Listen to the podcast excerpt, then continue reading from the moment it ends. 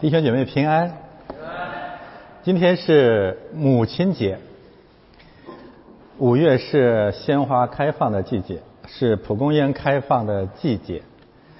爱母之心，人皆有之，不需要教导人类怎样去爱自己的母亲，这是人的本性，也是所有宗教和文化的共识。但是唯有基督教。教导我们到底何谓真爱自己的母亲？人类实际上在母亲面前面临着两个选择：或者呢，你目送她用世俗的鲜花目送你的母亲白发苍苍的进入墓地；或者你给他传福音，福音就是天国的鲜花。护送你的母亲欢欢喜喜进天国。真爱母亲，就与母亲分享基督，送给她基督比送给她鲜花更蒙神的喜悦，更是对母亲的真爱。但是我们怎样向母亲传福音呢？向母亲传福音。是我们传道施工当中最残酷的战争，因为首先你要超越世俗，让母亲认识到她也是神面前的罪人，这太难了，这太具有挑战性了。母亲是上帝面前的罪人，像我们一样是上帝面前的有限的罪人。祖国母亲和党妈妈是双倍的罪人，一方面是冒充母亲的妄称母亲的罪恶，另外一个方面是他本身的罪恶。所以我们一定要明白，给母亲传福音是更艰苦的属灵的战争，因为在基督之外，包括我们的母亲也是罪人。而且也是抵挡基督的罪人，而这一点正是主耶稣首先代替我们经历的残酷的征战。马可福音三章七到三十五节，第五场海边战争。我们跟随主已经经历了四场海边战争。我要告诉大家，就是每一场海边战争。都进一步的把主耶稣带到了死亡的境地，一次比一次更接近阴间的残忍。第五场海边战争是什么呢？以前是面对仇敌是法利赛人和文士，面对被乌鬼捆绑的罪人。第五场海边战争，主耶稣要面对的是另外两个更残忍的抵挡。一个就是门徒当中有卖他的犹大，另外一个呢，他自己的母亲、兄弟和家人，竟然和文士和法利赛人站在一起，形成了强大的反基督的势力或者联军。没有人能胜过这样的试探，除非基督。这正是第五场海边战争的基本内容。第三章七到三十五节。我把它分成五个部分。第一个部分，我们看见以前的那些罪人又来了，继续为神迹的缘故追赶和捆绑耶稣。第二个部分，让我们看见了使徒被拣选出来，就是从这些罪人当中拣选出来的。但是，使徒当中他的学生当中有一个将来要卖他的犹大。中间我们看见了就是罪人文士法利赛人和他的亲人。形成了联军，他们本来彼此为仇，但是在伤害、呃出卖、定死基督这个问题上，达成了前所未有的联合。正像新约圣经讲的，希律和比拉多本来有仇，那一天就成了朋友。呃，对，呃，经常上网的弟兄姊妹可能知道。啊，这实际上是我本人和我们教会上一周、上两周经历的风暴，清共教会、反共公知和网络流氓，在针对我们的一场讲道的当中，迅速的完成了集结。感谢神赐给我们如此好的传福音的良机。第四部分，这些联军竟然控告主耶稣是魔鬼。是被邪灵附着的人，所以我们看见这场啊第五场海边战争的残忍性在两个方面：第一就是亲人出来了；第二个方面，对耶稣的控告到了登峰造极的程度。在这种情况下，主才说亵渎圣灵的罪永不得赦免。那这很简单的答案：亵渎圣灵的罪就是宣告耶稣是魔鬼，这不再不再能得赦免了。第五个部分让我们看见家人公开的站在耶稣的面前。这个时候，耶稣讲了一篇我们可以理解为母亲节的正道：怎么爱你的母亲？谁是你的母亲？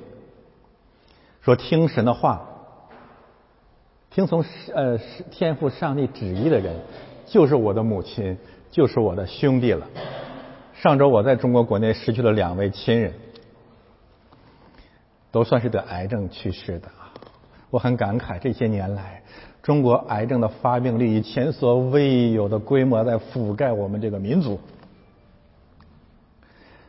但另外一个方面，我特别感动的是，主耶稣这句话真的让我知道他是何等的爱我和我的家人。你怎么才能够不致永远失去你的家人呢？那就是让他和你一起都遵循上帝的旨意，都成为基督徒。他爱我们。那么这五个部分应该已成为交叉结构。第一部分是罪人，最后一部分告诉我们，家人也是罪人，母亲兄弟都是罪人，都需要基督的救恩。往中间走，使徒是从罪人当中拣选出来的。第四部分壮士，这是什么是使徒？什么是牧师啊？就是是耶稣从魔鬼的权势之下捆绑来的壮士。我们若若若不是呃信基督，我们就是法老的壮士，就是公共知识分子，就是共产党员。但是我们成了基督的仆人，中间就是让我们看见，耶稣现在面对的是前所未有的联军联合部队。时间关系呢，我们把第五场海边战争分成两个组织讲。今天讲七到十九节，下个主日我们讲怎样和给家人传福音，并且怎样面对那些亵渎圣灵的控告。好，翻到下一页。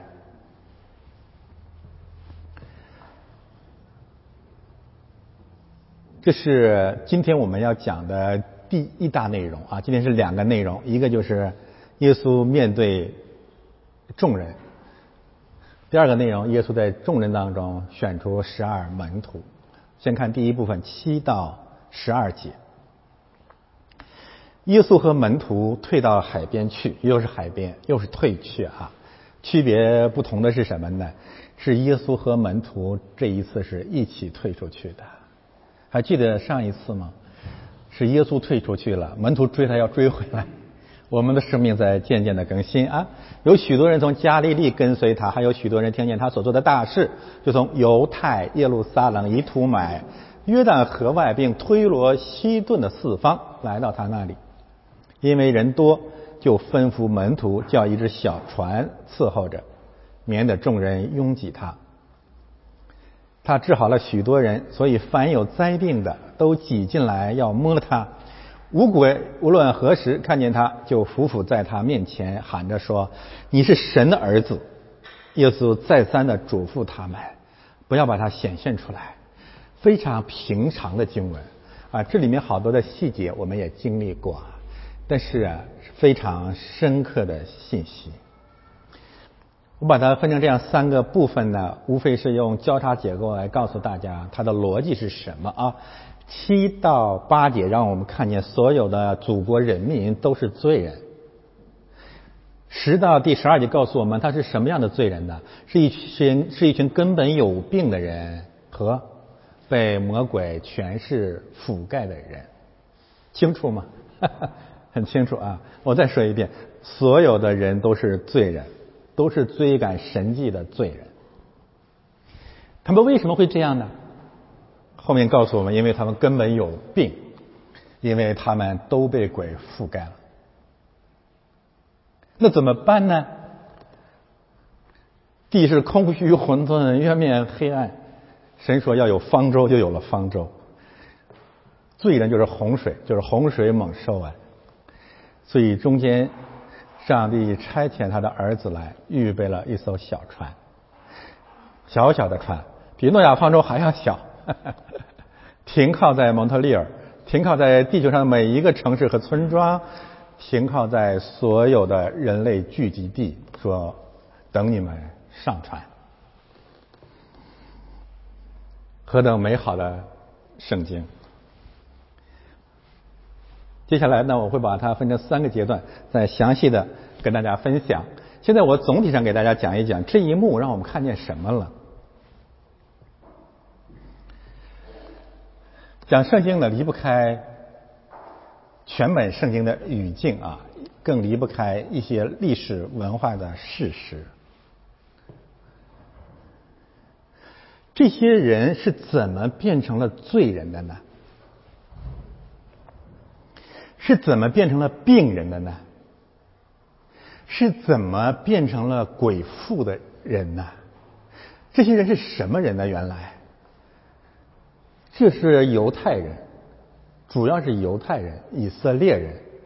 用今天的话来讲呢，这是主耶稣基督的祖国和人民。他们怎么落到了这步田地啊？答案就是活该啊！他们落到了这步田地，现在生活在罗马的暴政之下，特别是生活在极其不堪的西律王也好，西律王的铁蹄之下，而且每一个人都是根本有病的人。都是追赶神迹的人，梦想发财的人，梦想天上掉馅饼的人，而且充满了暴力，要摸人，要拥挤人，要践踏人的人，为什么走到了这步天地呢？我再一次宣告我们的答案，这个答案是什么呢？就是专制和暴政。是人民罪恶赢得的惩罚，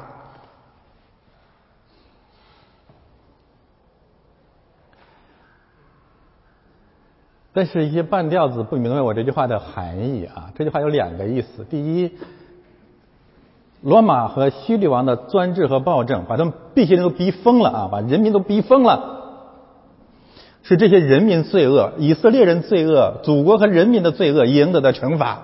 但是另外一个方面，永远不要忘记，作为惩罚祖国和人民的那些暴君，要受到更重、更重的惩罚。这是平衡的真理，我不再展开说了。我为什么说活该？为什么说这种黑暗？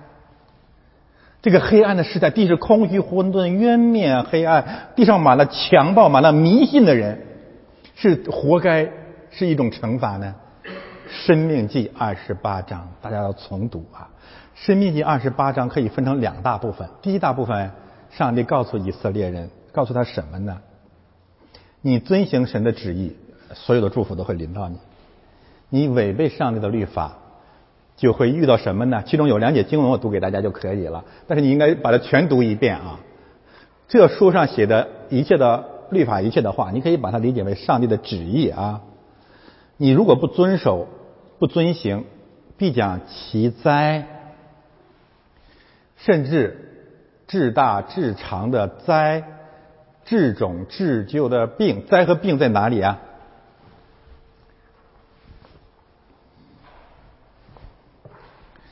加在你和你后裔的身上。你和你的后裔在哪里啊？就在这里。也必使你有所惧怕。为什么跟随耶稣啊？在罗马和希律的统治下，已经活不下去了。埃及人的病都会临到你，这都是一种埃及病，迷信嘛，梦想一夜发财嘛，梦想石头变面包嘛，贴在你身上，又讲没有写在律法上的各种疾病灾殃降在你身上，知道你没有啊！我们用今天世俗的话来翻译，就是活该了。你违背神的话语，神一定会把这些黑暗、政治的黑暗、身体的疾病全部的领到。实际上，在以色列的历史当中呢，这样的事件不断的发生。以色列人啊，出埃及，因自己的罪，一代人活该死在了旷野。以色列人进入应许之地，由于自己继续不断的犯罪，上帝最后让他们大流散。流流散到世界列国当中去，一直到这个日子。这是以色列刚刚从流散之地回来，但是他们继续刚硬。那这说明了什么？神的话语早已经宣告给以色列人了，但是你你们自己呃违背上帝的律法，自己抵挡基督，于是现在你就活在了这样的现现状当中，很清楚吗？很清楚。所以我用了呃东北汉语，说这样的命运可以用“活该”来形容。这到底是什么意思呢？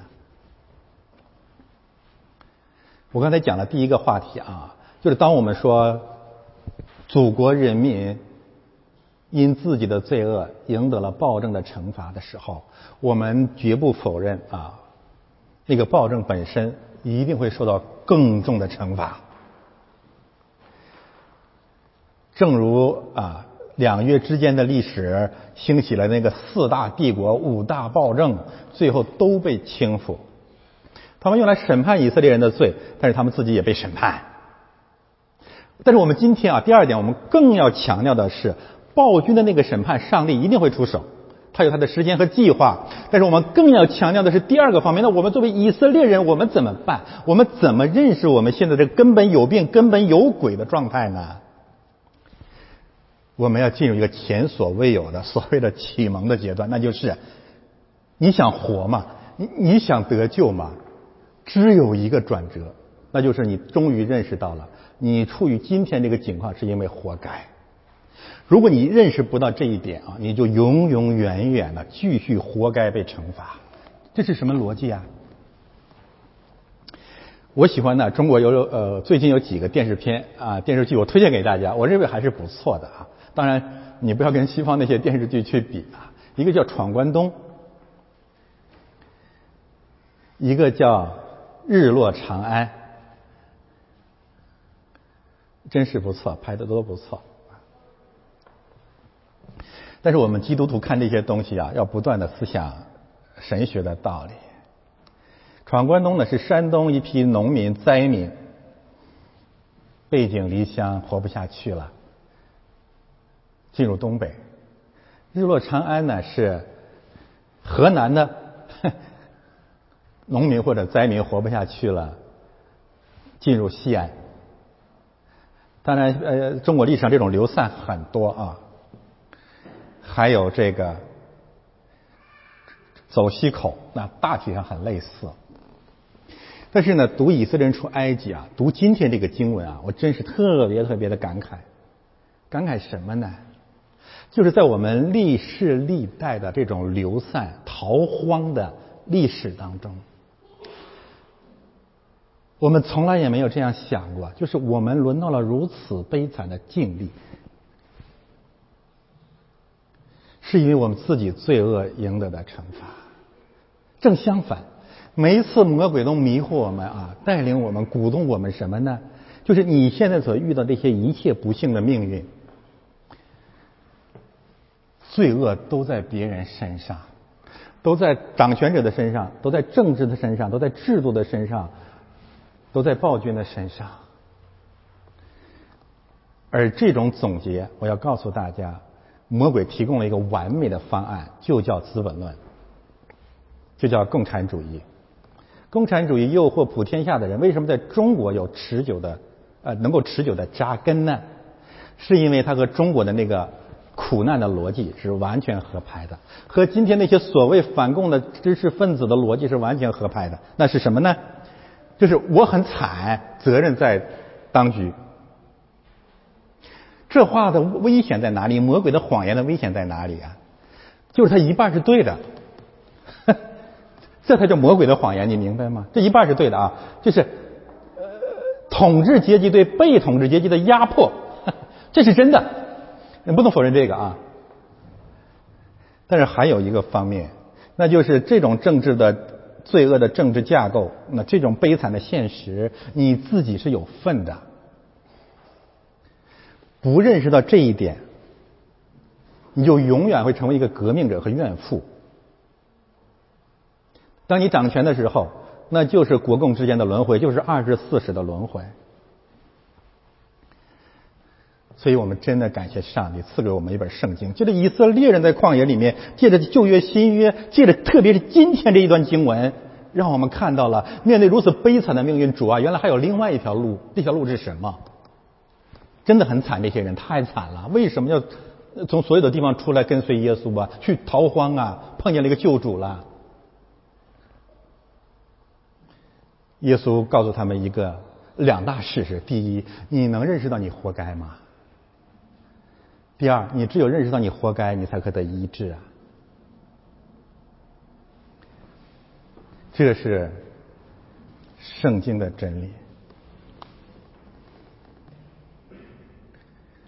我们无论是在社会文化当中，还是个人的生活工作当中啊，也遇到了很多很多的不幸啊。这个道理是一样的。你打开《资本论》就是革命吗？定罪掌权者吗？你打开圣经，他告诉你另外一条出路。你去到主在面前，你你把掌权者留给基督，你去，你先到，你先到基督那里面说：“主啊，我活该了，现在求你怜悯我。”为什么那些半吊子的教会来攻击我们呢？因为他们自己的心不正。因为有两种活该，一种活该是咬牙切齿、恨人不死的活该；另外一种活该是什么？呼喊认罪、悔悔改的活该吗？我再说一个很极端的话：不认为自己遭遇的一切活该的人，就永远不会得救。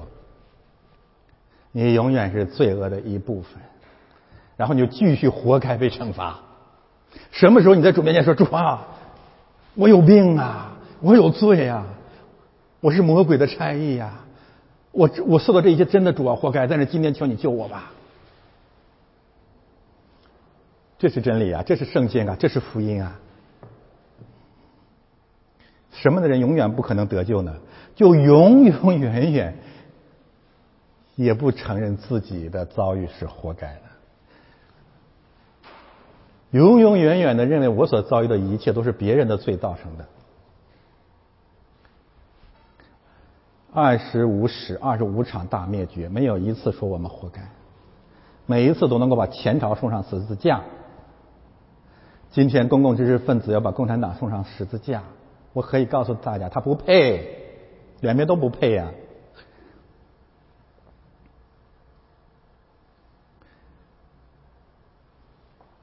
所以我们的主来了，他实际上不仅啊呼喊我们承认我们活该的命运，也呼喊掌权的人承认自己有这样的人民是他的暴政活该赢得的惩罚。所以主是万人的救主。现在我们来看这些人是什么人，从哪里来的？翻到下一页。耶稣和门徒退到海边去，没有地方去了啊，退到世界的边缘了。有许多人从加利利并犹他犹他跟随他。我是按照原文的顺序啊，呃，叙利亚呀，应许之地，这个时候大约可以分为北方加利利、南国犹大，对吗？那就全国的人，祖国人民都来了，就是这个概念。为什么来呀？万人空巷，中间就告诉我们，因为。听说他做了很多神迹奇事嘛？现在我再一次问大家：为什么追赶神迹奇事啊？回想上两个主日我讲的，我这次不展开说了啊。我只强调一个信息啊，你越是在暴政和压制性、压迫性的社会制度下生活，你就越渴望神迹奇事，而且有神迹奇事，有那些违反规矩、呃文呃违反利润平均化呃市场规则的暴富，真有，所以两个方面促成了这些这样有罪的这样一批人。那这些人从哪里来的呢？从耶路撒冷、以图买约旦河外，并推罗西顿的四方来到他那里。从全地来的。我我说回到创世纪，地是空虚、混沌、渊面、黑暗的。神的灵运行在水面上，耶稣在水边啊。神要用他的光照耀这个黑暗的世界。这个黑暗的世界由四个部分组成的：耶路撒冷，耶路撒冷，地球的中心。我可以告诉大家，实际上犹太教是所有宗教的代表。什么意思啊？靠律法成义嘛？一部分靠律法是义人得救，一部分人没有行权律法下地狱嘛？我告诉你，所有的宗教都可以翻译成犹太教。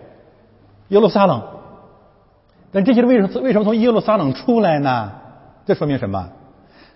这种宗教再不能给他们带来安危了，再骗不下去了。没有人能靠行为称义，犯行律法都被咒诅。第二个。世界的第二个部分，以图买，以图买太重要了。以图买是谁的故乡？西律的故乡，大西律的故乡，它是世界的之王的故乡。更重要的是，以图买就是以扫，就是以东人的地方。那个地方是出卖长子名分的地方，那个地方呢是以红汤、红豆汤取代上帝的地方。我们可以这样来讲：耶路撒冷代表宗教，以图买代表政治。一个地方崇拜律法，自以为义；另外一个地方崇拜权力和食物，以罪为美。第三个部分，约旦河外，这个更重要。约旦河外，河外，整卷圣经最早提到约旦河外的是创世纪五十章十到十一节。感谢神，我们刚学完创世纪，讲完创世纪再讲马可福音是非常之必要的。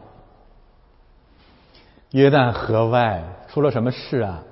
整个的埃及人、以色列人都在哭。为什么哭呢？因为以色列的祖宗死了，雅各死了。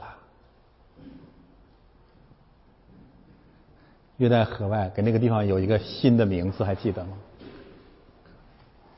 哭泣之地啊！所以我们看见这些人来自于宗教，来自于政治，来自于。死亡的权势之下，推罗西顿。我给大家提呃推荐重读一呃基督徒一定要读以西结书二十八章。以西结书二十八章呢和以赛亚书的相关篇章一样啊，是在讲魔鬼及其权势的。而那里面作为魔鬼势力的代言人两位，一位是推罗王。一位是西顿的人民，西顿的君主和人民，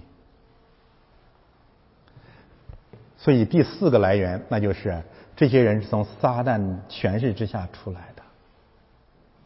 当然，你可以说我这是有点灵异解经啊，但是跟这核心的真理没有没有冲突。所有在宗教、政治、死亡和魔鬼诠释下来的人，都出来投靠基督了。这很危险，为什么很危险呢？因为他们要按照他们的普世价值去捆绑基督。翻到下一页，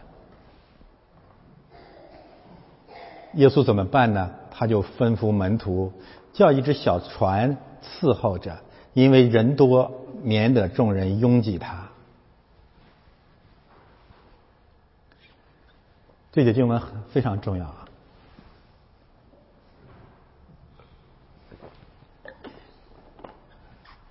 面对罪人的联军啊，主耶稣呃利用这个机会，首先还是教导教会啊，教导门徒，吩咐就是教导教导门徒。所以在这种情况下，在所有的罪人都都追赶神迹奇事的这种情况下，我们干什么？我们应该怎么做呢？我们应该做一件事，我们应该建教会。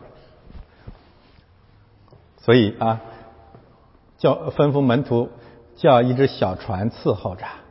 这个伺候啊，就是忍耐等候的意思。所以我引用彼得前书三章二十到二十一节说呀，这水所表明的洗礼，现在也拯救你们，就像当初神忍耐等候大洪水前的人。但是得救的人不多，只有诺亚一家八口。在这样的一个人罪人如洪水一般覆盖而来的时代里，基督的教会就只能建方舟，然后等待、耐心忍耐等候、教导、呼喊他们上船。但是这是一群什么样的人呢？什么样的人类？什么样的祖国和人民呢？我面对的是一群什么样的人类呢？当然，我们自己在里面啊。现在我们上船了，那就是一群拥挤的人类。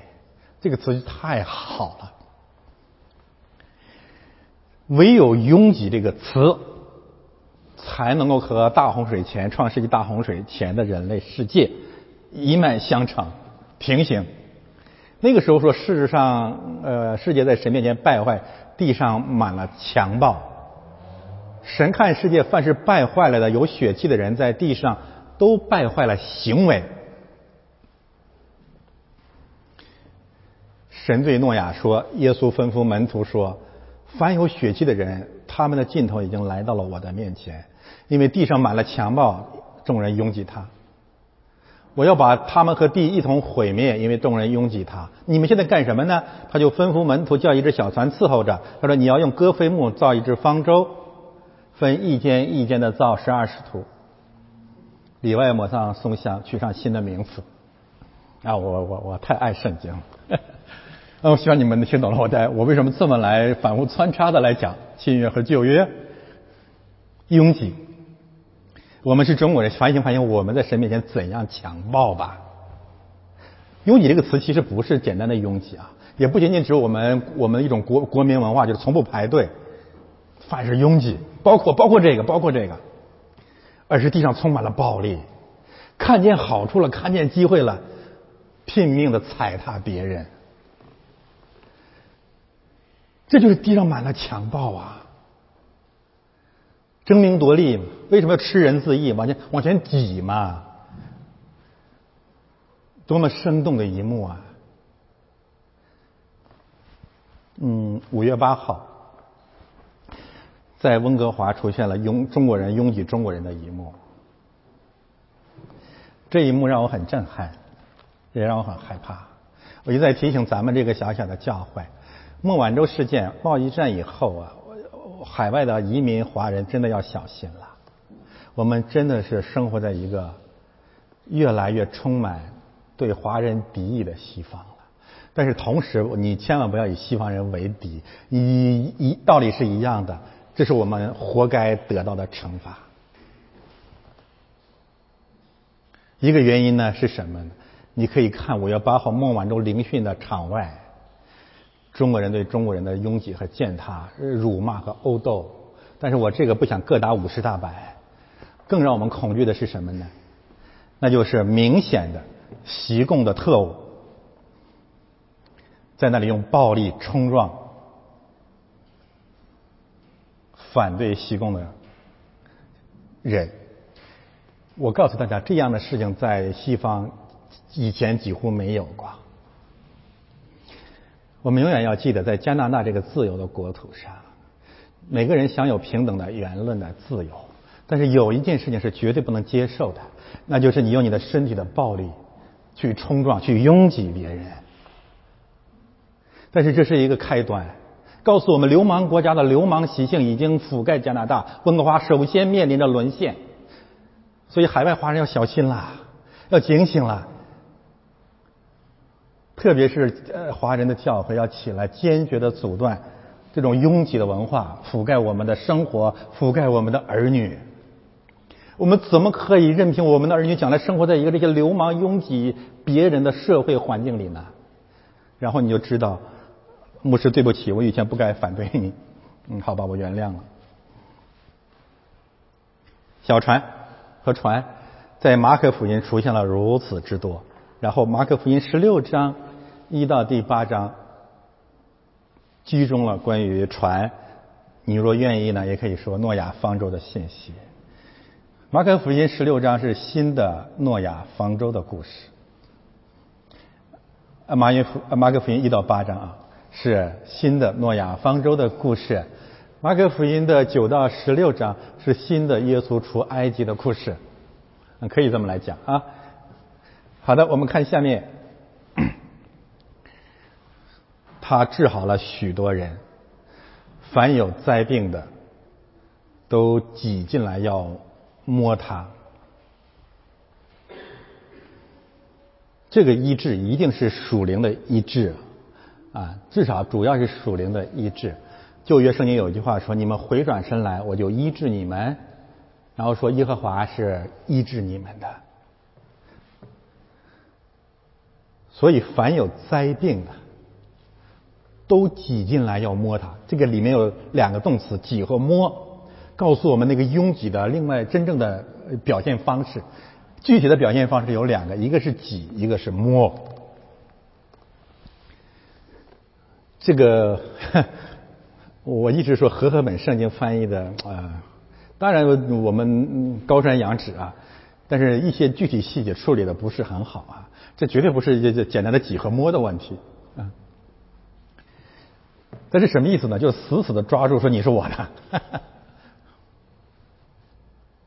每一个人都想把上帝的儿子归为己有，变成自己的仆人，变成自己的一部分，然后利用这个上帝的儿子达到自己万恶的目的、埃及的目的、出人头地的目的、升官发财的目的、成功犯罪的目的、显在人前的目的、高高在上的目的、欺压人的目的。所以，我们的主曾经对他的母亲讲过非常残忍的话：“你这个妇人，我和你有什么相干？”他为什么那么责备他的母亲啊？你不可以利用我行你想要的神迹，还记得吗？约翰福音第二章，水变成酒。这这你这个道理我们讲过呀。他责备他完玛利亚之后，他又行了神迹。人家说这何必呢？哎，我告诉你，这太重要了，太不一样了。因为他按玛利亚的要求行神迹，那是玛利亚要的神迹。他骂责备了玛利亚，他再行神迹，那是他完全不受任何人捆绑、独立完成的神迹。这这不一样，不一样啊！十九章，约翰福音十九章对另外一个玛利亚说：“你不要摸我，不要利用我，你不要捆绑我。我有我的道路，我有我的旨意，我有我的自由，我有我要传的真理。我不会按照你这一套来的。”那问题在这里啊，这个拥挤和摸，这罪人为什么要这样对待别人和神呢？因为有病，因为有灾病。这个灾病这个词很重要啊。灾病这个词实际上在圣经当中更常用的是指鞭打。鞭打啊，一个方面，这个灾病可以平行旧约的十灾，出埃及记的十灾。我们知道那个十灾是对埃及人的惩罚，所以我们再一次看到这活，这是埃及人的活该。另外一个方面呢，我们看到所有的这些人今天这些表现有个很重要的原因，就是被被拥挤、被摸、被鞭挞的人，他一定会表现出拥挤和摸、鞭挞别人的这种习性来。大家明白吗？就你怎么看这个人，他是他是从哪里来的？你怎么知道这个流氓是从流氓国家来的呢？我刚才在讲温哥华那一幕，你一看见那个小伙子啊，那个黑穿黑衣服的那个流氓啊。他去打那个七十多岁的老人啊，就就去拥挤去冲撞。其实你一下子就明白了，就是这个孩子，这个年轻人啊，这个年轻的中共的狗特务也好，他一定生活在一个不断的鞭打他、拥挤他、摸他的社会环境里。大家明白吗？在那种环境下来出来的人，就会习惯于去打别人。被鞭打的人就打打别人，被挤的人就挤别人，被摸的人就摸别人。所以这个病需要主来治，但更重要的就是这些灾祸啊，不仅仅来自于我们自己社会的经历，有更重要的灵界的背景，那就是污鬼、污秽的灵、污秽的思想、污秽的意识形态、污秽的教义。有史以来人类的历史就是呃就是斗争的历史。乌鬼，无论何时看见他，就伏伏在他面前喊着说：“你是神的儿子。”这这这有点难解，对不对啊？我们谈过马可福音前面的信息，乌鬼第一轮对圣对耶稣基督的供认是：“你是耶和华的圣者。”这次更直截了当了啊！在马可福音当中，直截了当的宣告耶稣是神的儿子的是污秽的灵，是污鬼。那这是什么意思呢？我们怎么解释这一幕？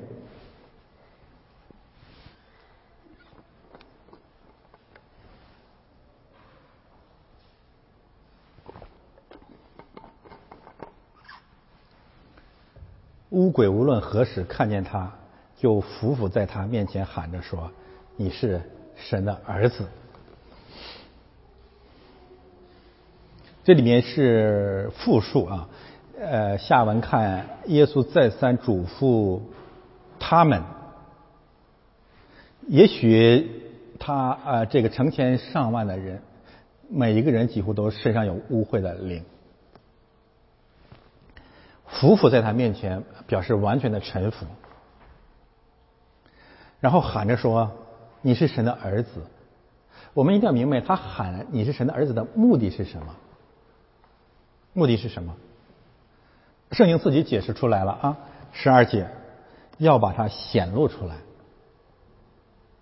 要把耶稣显露出来，要把耶稣显露给谁呢？要把耶稣显露给十节的人，治好了许多人，所以凡有灾病的都挤进来要摸他，这回清楚了啊！就是魔鬼中间的这个动作，十一节这个动作，这个这个言行，他的目的只有一个。就是让那些来挤他、来摸他的人找到目标，就是耶稣。那这有什么含义呢？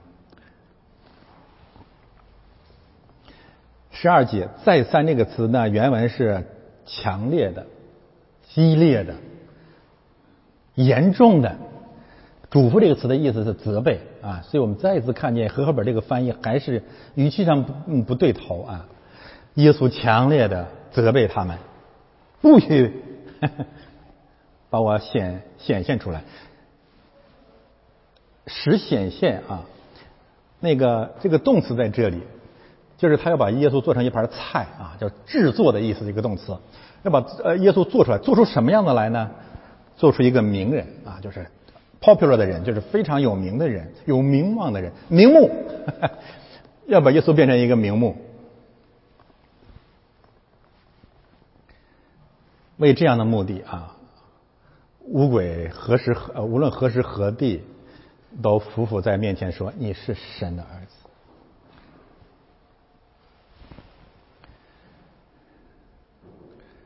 不是所有承认神的儿子的灵都处于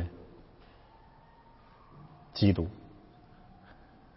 所以主有一句平行的话啊，说。凡称我为主啊主啊的不一定都能进天国，为什么呢？因为神知道他们心里所存的乌鬼，乌鬼是什么意思呀？就是他是敌基督的灵，他绝对不是要拜基督，绝对不是希望人信基督得救。那问题是，他为什么又称耶稣是神的儿子呢？三大原因啊，我总结三大原因。第一个原因，上帝也使用这些污秽的灵。来证明耶稣是神的儿子，正如上帝也使用外邦人啊，使用一些敌基督的人，甚至使用加流人犹大，证明耶稣是神的儿子，这可以，一切都在上帝的权柄之下。同时，让我们看见耶稣基督的权柄高于巫鬼，高于魔鬼，因为他匍匐在耶稣的面前，这个比较容易理解啊。第二点，我们看到的是。魔鬼行事为人有一个共有一个基本的特点，就是谄媚人，为得便宜谄媚人。他根本不尊重耶稣，但他是怕了。说魔鬼也信只是战惊，他不尊重耶稣，也不爱耶稣，更不想信耶稣，更不愿意他所捆绑的罪人因信耶稣得救。但他恭维耶稣，只想得好处，得属世的好处。这是一种虚假的欺骗，这种腐腐和呃所谓的任性是彻彻底底的商业行为，它有点相相当于什么？就是爱国贼啊！你们知道这是我发明的，再一次宣宣告版权哈哈。爱国贼爱国是一个生意，你明白我的意思了吗？他不是要爱那个国家，当然他调子比谁都高，但是他的目的是借着这个高调换取一些好处。同样的道理，我再举个平行的例子啊，就是在魔鬼的国度，魔鬼掌权的国度，一定特别流行什么？个人崇拜。你知道这这意味着什么？这些东西都被乌鬼的灵给覆盖了。但是这是一场呃互相的欺骗。那个崇拜，服服别人面前喊你是神的儿子，喊你是天子，喊你是。千古千古明君，你明白我的意思吗？这是一样的。但是无论是别人喊的是千古名圣君的人，还是那些跪下来就天天歌功颂德，让人民日报的头版、二版、三版全是他名字的人，都在骗人。谁相信你是神的儿子啊？这是场联合的丑恶的邪教运动。同样也让我们看见啊，这些污秽的灵捆绑的这些人类，生活在一个谎言构成的世界里面，那就是人对人的那种恭维呀，达到了人对神的崇拜的程度。魔鬼在整给整个的这些人类在做一个示范，所以你们人和人之间要这样来做。所以圣经有一句话说：“未得便宜谄媚人。”这一套没谁受得了，谁受得了这一套啊？随时随地的拜跪在你的面前，服服八，呃，我我就想起中国的那种八八拜九叩，还有藏传佛教那跪长头，你知道这在干什么呢？就是表面上你看他在上帝在神灵面前极其极其的谦卑，但实际上他想达到自己极其罪恶的目的。所以我告诉大家，圣经为什么如此如此的深刻啊？这一招啊，这招谄媚人和谄媚神的这一招，在基督面前不好使。耶稣严厉的、激烈的责备他，我说我不吃你这一套啊，这我的话啊，就是你在我面前这种敬虔啊，这个你不用把东方宗教那一套拿来呀，就苦待己身呐，我说就紧实几几个几年呐，然后，哎，我的天，磕的头破血流啊！你以为我我不知道你心里怎么想的吗？所以弟兄姊妹，这是何等深刻的真理啊！我们的主不希望你去像拜偶像一拜他啊，但是魔鬼在这个世界里面，借着他的身段，制造了人谄媚人的邪恶的文化。第三个方面，魔鬼什么时候就开始匍匐在他面前说你是神的儿子啊？什么时候呢？在第十节以后。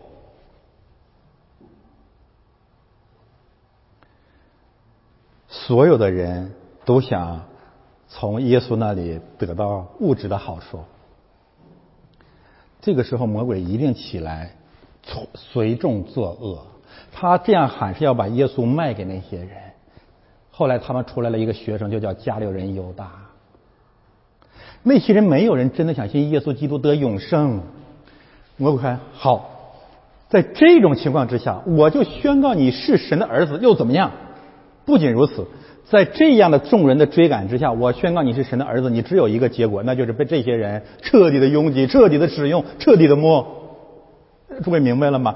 所以为什么说魔鬼比田野里所造的一切的活物都狡猾？这个时候，你越是高举耶稣，那些人就越是往死里去纠缠耶稣，要神迹嘛，对不对啊？恨人不死啊！这这太狠了！哎呀，我怎么来比喻这个呢？好吧，大家都知道啊，最近两周中美贸易战这个高潮迭起啊，我很开心了啊。好吧，我压抑一下啊，我喜形不形于色啊。然后，川普收到了一封美丽的信。美丽的信是什么？美丽的信就是乌鬼。夫妇在他眼前说：“你是神的儿子。”我当然是比喻了啊，你明白我的意思了吗？他心里都把你咒诅了多少遍了？你相信他美丽的心吗？刘贺先生又讲了很很美丽的话，很美丽的谎言。我只带着诚实和爱来到了华盛顿，什么意思啊？夫妇在你的面前说：“好吧，你们都是神的儿子。”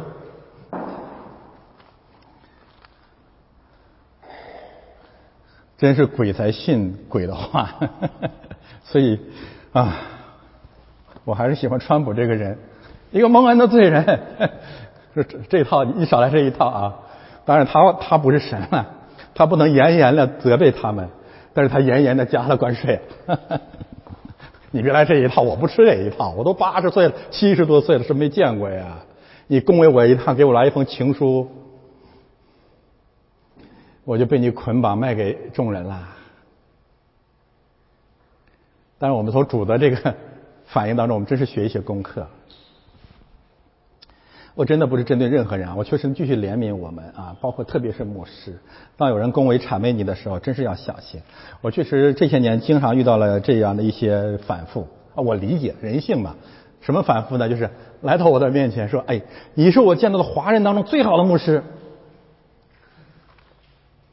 基本上三两个月就不见了，然后你再见到就是你是华人世界当中最让人恶心的牧师，好吧？好，好在我当初没在意啊。好吧，我们看下面的信息。第二大段了啊，我们到下半场。哎呀，提前十五分钟，我们太从容了。耶稣上了山，随自己的意思叫人来。他们便来到他那里，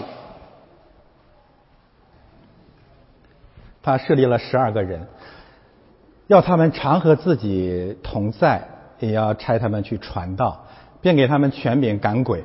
大家一定记住这两段信息当中鬼巫鬼之间的连接啊！这十二个人有西门，耶稣就给他起名叫彼得；还有西比泰的儿子雅各和雅各的兄弟约翰。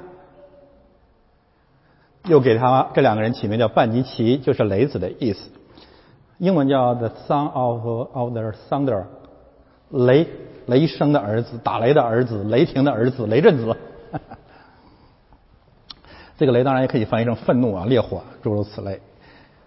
又有安德烈、斐利、巴多罗麦、马太、多马、亚勒菲的儿子雅各和达泰，并奋锐党人的奋锐党的西门。还有卖耶稣的加利人犹大，我把他这样交叉结构排在这里，就告诉我们前后都是要面对魔鬼的。福音书说犹大是魔鬼，耶稣驱赶污鬼，建造教会，在阴间的门门口要胜过魔鬼。怎么胜过魔鬼？组织了一个新的联军在中间，十六到十八节。这个联军是由一群蒙恩的罪人组成的，这是耶和华的军队，这是教会。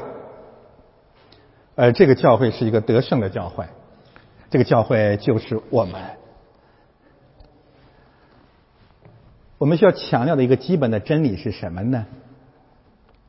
就是今天啊，这是我们这几年一再强调的一个信息，就是我们。表面上就是我我我只讲基督啊，注目看基督，唯有耶稣，唯有基督，这都没有错。这些高调，我我我我我不反对，我也不敢反对啊。我反对你能拉出我打死了，对不对？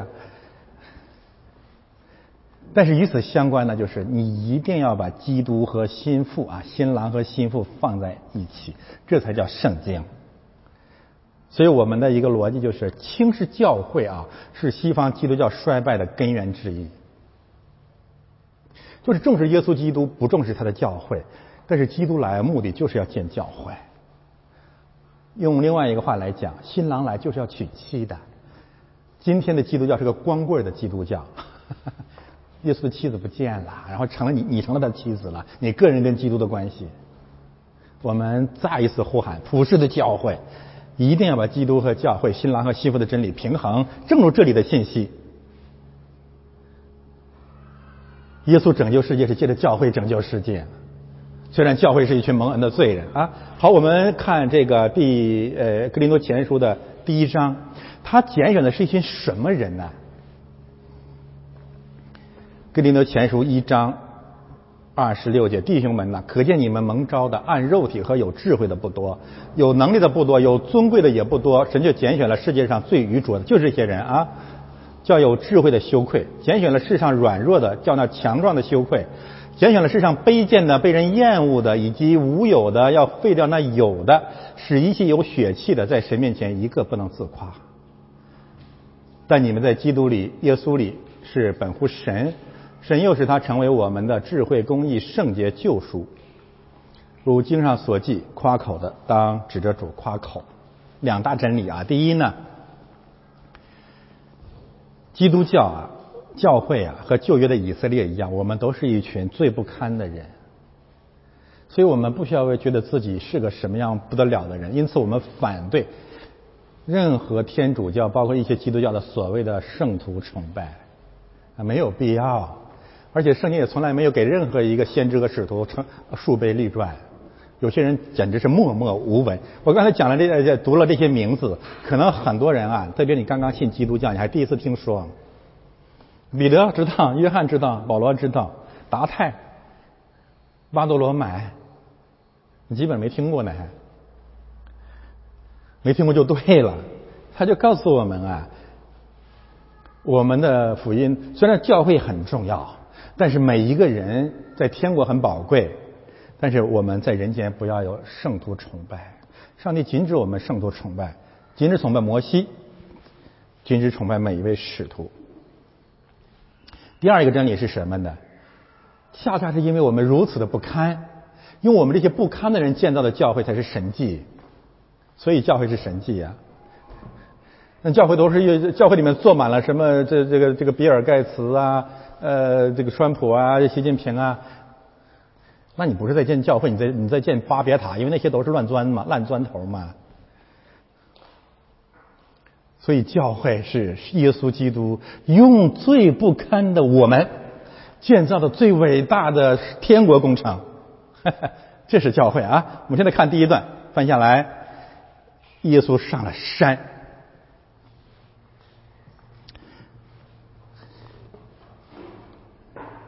这不仅仅是演了那山啊，更多的可以指向耶稣基督是新的出埃及，因为接下来要建教会了。和旧约平行的信息是什么？把摩西喊到山上四十天，然后给他说：“你怎么建账目呢？要按照山上的样式建账目。”耶稣上了山，呼召门徒要建教会，建什么样的教会呢？按山上的样式建教会。所以基督教啊，一定要千千万万的记得啊，基督来是要带领我们新出埃及的。你要丢了这个意象，你讲的福音跟我们没有关系，跟圣经没有关系，跟基督没有关系。路加福音九章三十一节，律法和先知摩西和以利亚说，他们正在谈论耶稣，谈论什么？谈论耶稣的出埃及。还记得吗？原文啊，不是他离世的事儿，是谈耶稣基督在耶路撒冷出埃及的事情。正因为如此，约约翰福音说：“看那神的羔羊，除去世人罪孽的。”耶稣是逾越节的羔羊。使徒书信反复的告诉我们这个真理。但是，把耶稣基督的救赎理解为一场除埃及运动，对我们有什么帮助？你必须站在法老的面前，然后你才会知道为什么主千多次多方的说你们要殉道呢？这是不是个常识啊？你不站在法老面前，你为什么殉道啊？你交通事故了，你叫殉道啊？你凭什么殉道？谁搭理你啊？啊，天天天天在家里面把教会的门锁起来，呃，修炼神功，彼此揭揭短裤、扒裤衩你就殉道了？你你那叫私斗，杀死你活该啊！对不起啊。那我们站在法老的面前是要把法老弄死吗？不是的，是要法老悔改吗？开始是，前五次灾难是，后五次灾难，你以为我傻呀？我不知道那个希律王那个法老根本不可能悔改呀。那为什么还要站在他面前呀？因为我所有的人都在他手下呢，我得把他喊出来，不仅喊出来，而且要粉碎法老和神的百姓在埃及共同的偶像。埃及十灾实际上是打击埃及的十大假神。不打这个十大假神，你怎么出来呢？亚伯拉罕离开加勒底的乌尔，离开的是三大假神，本地、本族、本家。摩西带领以色列人离开埃及，打碎埃及的十大假神，自己去对应吧。结论：耶稣上山招选门徒的目的是建立教会，建立教会的目的是带领我们出埃及，从世界出来，进入旷野去侍奉神。哎，感谢神啊！然后我们再来看。建立教会，特别是建立牧者、传道人、使徒的三大程序正义、程序真理。第一大块啊，随自己的意思叫人来，他们便来到他那里，这叫呼召和装备。第一叫呼召，神呼喊我们出来。但是根据圣经整全的真理，特别是教牧书信啊，这个呼召一定是借着使徒、借着教会的呼召。所以圣经对一些自己啊，圣灵感动我要起来传道了，给了他们一个很难听的词，就妄自行歌的犬类嘛。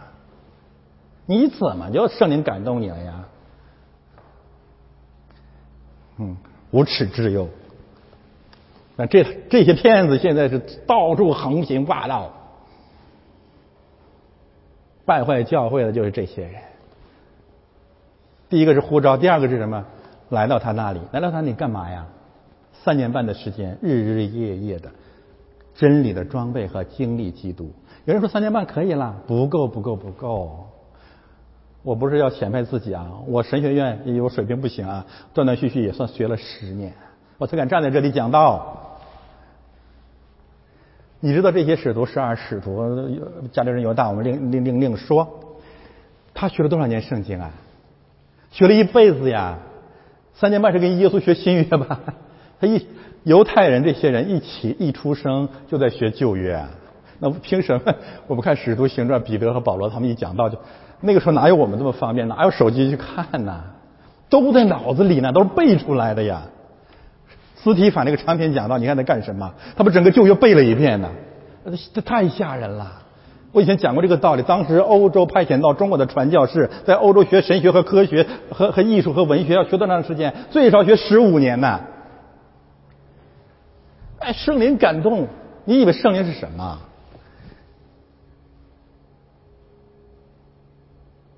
保罗，法利赛人中的法利赛人。在加瓦列门下严格的受教，那你信了两天半了，你就要要起来做教师了。所以为什么新约圣经有一节经文讲的那么清楚呢？就初入教的不能做监督，他是爱你，为什么？因为你初入教做监督，一定陷入魔鬼的网络里，你逃不掉，这是真理啊，一定如此啊。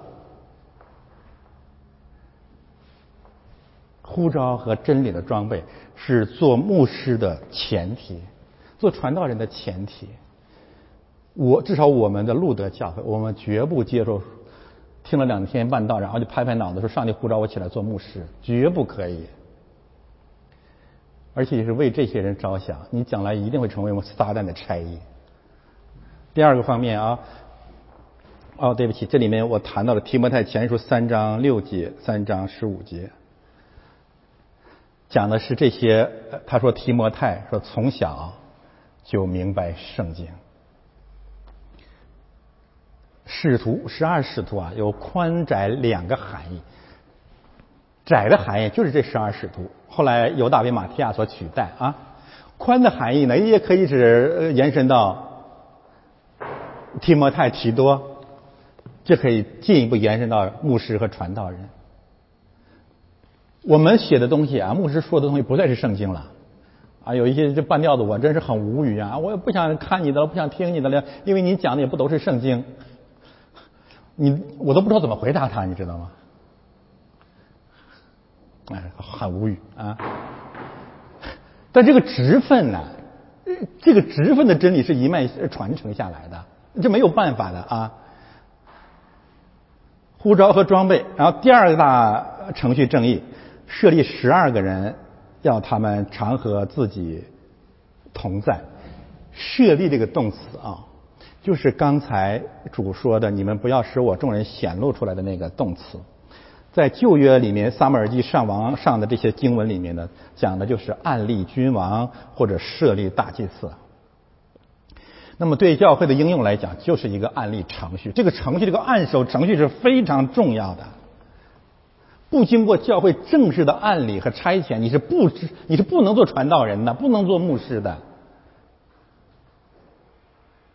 这不是我们的规定啊，这是圣经统一的规定。但你可以说，哎，他也是个肉身的人，怎么手放在你肩膀上你就有了？我哪里知道呢？我不知道，我信了。所以咱们教会有案例牧师的按牧礼吗？你可以反对，那你告诉我，你你你怎么当牧师啊？你睡觉起来说上昨天昨天的妈祖给我托梦了，让我敬下台湾总统啊？你骗鬼呢你？那是教会不是圣灵的教会吗？是，要和他，要他们常和自己同在。只有经过按部程序的牧师传道人，才有主的同在。那你都不是我案例的，我我为什么要和你同在呢？但是既然你是我案例的，我为什么会舍弃你呢？我一定会和你同在，所以你不要为牧师操心。哎呀，牧师讲错了怎么办？讲错了，上帝能饶得了他呀？用得着你操心啊？哎呀，我跟你这个牧师，万一真理带偏了怎么办？哎，我可以告诉大家，这个当然我不否认有假牧师哈，但是那些真的呃常常讲圣经的人啊，他有时候觉得自己偏了，吓死了，马上调整呗，道歉呗，认罪呗。为什么？因为主与他同在嘛。马太福音结束的时候说：“我必与你们同在，直到世界的末了。”罗马书第十四章是十四章说吧？你是谁要论断神的仆人啊？他或站住或立住，自有他的主人在，你算什么？你这在干什么呢？这是在讲什么？他在讲，我不会饶了我的仆人的。他是又真又活的神，好，可以放心啊。第三个部分，差他们去传道。并给他们权柄赶鬼，这一定传道人一定是教会拆传出去的。我再一次强调，没有教会程序，任何假先知、假师傅去你的小组、去你的家里，你都要把门关的死死的，同时把孩子们捂呃掩盖起来，把自己的存折藏到枕头底下。这都是骗子，你为什么要接待他呀？你要问他，你哪个教会派你来的呀？我这样讲有没有圣经的根据啊？太有了，那么的清楚。罗马书第十章十三节、十四节，人怎么得救？求告主名的必得救，这是结论啊！你不要断章取义。哎，人家求告主名了，得救了啊！你怎么求告主名？怎么信呢？你要信他，你才能求他嘛。那怎么信呢？要听嘛。那怎么听呢？有人传嘛。那怎么有人传呢？要差遣嘛。是不是一贯的真理啊？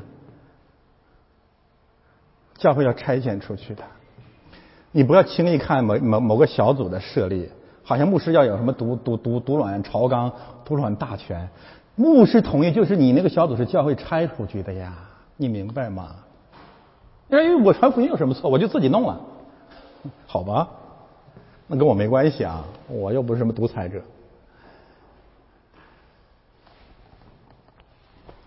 没有差遣的是不能传道的，这么解释合乎圣经吗？合乎啊！所以，那为什么一定要拆传出去才能传道呢？其实有个特别重要的真理就在这里了：给他们权柄赶鬼啊！授权啊，差差遣是为了授权，这个跟授权的人本身有没有是什么人没没什么关系的啊？就是圣灵借着这个程序把权柄给他了。大家还记得保罗和这个提摩太他们出去传道啊？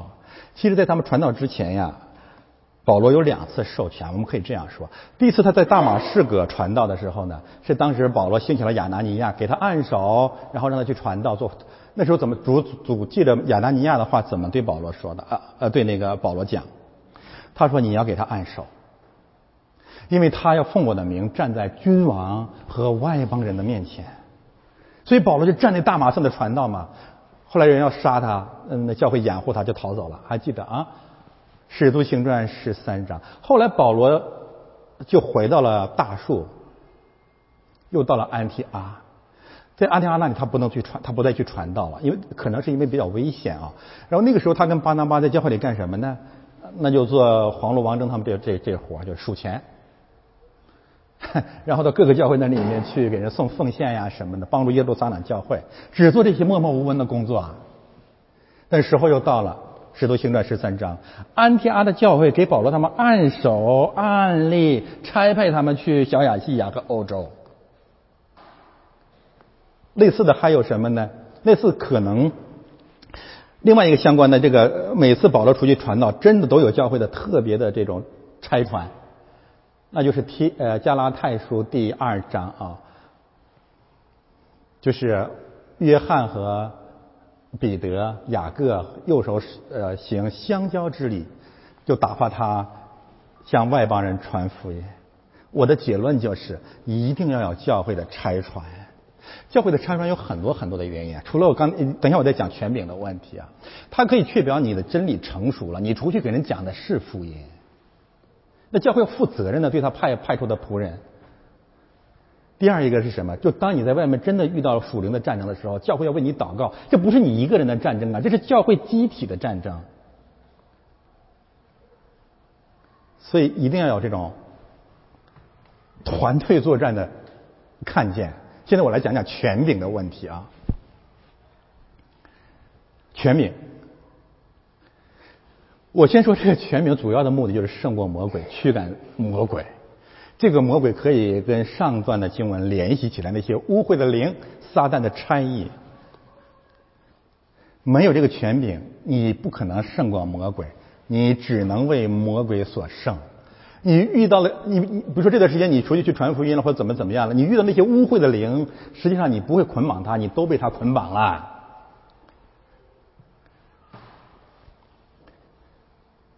但是最终你还会捆，你还会捆绑他。因为什么呢？凡是教会借着教会拆穿出去的使命，是让你经历一些跌倒、软弱和功课，那就是让你学学一些教训。回过头来，我们还是可以捆绑魔鬼，因为我们有从基督来的权柄。权柄这个词，哎，我们还是已经结晶，我们就赫然开朗了。那就是被白左教会、华人教会最热衷诵读的经文。老马书十三章一到三节，在上有权柄的都要顺服他。我们再一次看见，这个权柄首先指的是使徒的权柄，是指基督的权柄。这个字同样同样出现在马太福音结束的地方，说天上地下所有的权柄都赐给我了，所以你们要去，我又把我的权柄又赐给你们了，去赶鬼。我再一次强调我对马太呃罗马书十三章那段经文的解释，你应该顺服基督教国家的权柄，因为那个权柄应该是出于神的。大致而言啊，哪怕那里面是乖僻的要顺服，我都同意啊。但是你要顺服法老的权柄，你要有个限度，就是他反对教会建立传福音的时候，你不要听他的。这有使徒行传四到五章清楚的经文。第二点，更强调的是，你要想。呼吁顺服权柄，你一定要首先顺服教会的权柄。这个道理我以前讲过了，我今天只只说结论啊，就是一个在西律面前像孙子一样绕王三日的所谓基督徒，在上在牧师面前耍光棍和耍流氓，你根本就是个骗子啊！不要与这些污秽的灵对话，你在骗人呢。而且你之所以敢这样做，很简单，因为西律有属世的刀，牧师只有圣灵的宝剑，你不怕吗？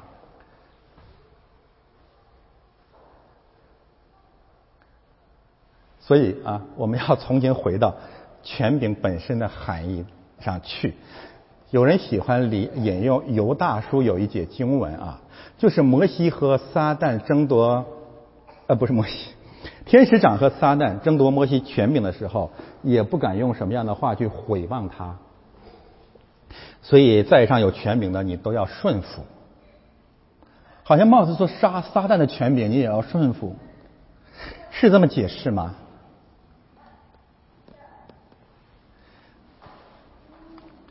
我们强调两点啊，就是所有的权柄和秩序啊，我们都要努力的去维护。但是，即使是魔鬼及其代言人，你去攻打他的时候，你不要毁谤他。摩西站在法老的面前啊，这个先知站在大卫的面前，亚哈站呃，这个这个这个以利亚站在亚哈和耶喜别的面前。他指责他们的罪，施洗约翰站在希律王的面前，保罗站在大祭司的面前，耶稣站在比拉多的面前啊。他指出他们的罪和傲慢。比拉多有个傲慢嘛，说我要我有权弄死你，主耶稣就反驳他，很明显是反驳他啊，就是如果不是我父授权，你根本没有权利做，就这么简单啊。那你说顺服权柄啊，人家皇上都说了，呃，总督都说了，你应该闭嘴啊，你说的对。没有，耶稣不是这样子的啊！我我想说什么呢？就是你在魔鬼及其代言人的面前啊，你可以责备他的罪恶，但是尤大叔那里讲的是你不要毁谤他，你不要做假见证陷害他，你不要说假话，你为了得胜，你不择手段。这两天呢，这个我们感谢神啊！我刚才开篇的时候提到的这场风暴，实际上感谢主，更多的基督徒弟兄们跟上来。这是形成了呃山上的摩西山上的一幕啊！谢谢大家的同在。但是支持我啊，帮助我去攻打攻打我的人啊，我给他们一个建议，就是你不要毁谤那些攻打我们的人啊！今天早上有一个弟兄一个美好的见证，我真的很感谢神。就是美国有个很也算我的朋友啊，有个就很很好的一位公知啊，他反对基督教。那那么有一位教会的弟兄就就就攻打他，但是他攻打他的那个理由是错的，是不真实的。但是他是无意，他不知道啊。后来他今天早上就道歉了。这个道歉的结果就是让那位公知很感动，回过头来愿意就福音的问题跟我继续对话，那多好啊！大家明白我的意思吗？就是尤大叔那句话，就是我们在世俗的权柄，无论是文化权柄、知识权利，还是政治权柄面前，你不要毁谤他们。当你批评洗衣先生的时候，你批评的要是事实，明白吗？你不能捏造他。所以我们从来不会写篇什么东西，我谈一谈他跟彭丽媛的恋爱史。我不有病吗？我说的我不知道哎。但是他明显的搞终身制，我说你不能当做，你不能以为你是上帝嘛？你会老的呀。你衰老了怎么办？你衰老的国家怎么办？人民怎么办？你天天欺欺骗一代一代的孩子们，跟他们讲爱国主义、爱党主义。你践踏教会，我说这个是诽谤他吗？你把你的相片挂到上帝的教堂里面，你这多可怕呀！后果，这个后果你承担得了吗？我这是诽谤你吗？我这是在跟魔鬼争夺你的尸体。好话说多多了，回来给他们全免赶鬼。总结一下啊，建立教会有四大真理：第一，意向出埃及；第二，一定要有护照和装备；第三，一定要案例成语；第四，权柄干鬼，出去去传道，不是做慈善啊，传道我忘了说了，一定出出去去传道。好的，我们看下面，我们终于和我们这个十二个兄弟啊见面了，集中在一块儿了。将来呢？我们一定会见到他们的，那时候我们可以面对面的谈了啊。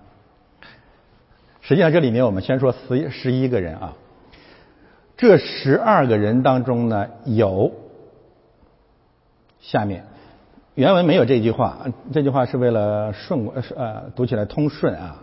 我先呃问大家一个问题：为什么是十二个人？我们容易给出的答案呢，就是。平行以色列十二个支派，这十二个人代表新以色列，这这没有问题了。但是呢，要进一步啊。福类福音讲了十二个理由，如路加福音二十二章三十节，他说：“你们要在我的国里，在我的席上吃喝，在宝座上要审判以色列十二个支派。”这很可怕呀！要审判以色列十二个支派。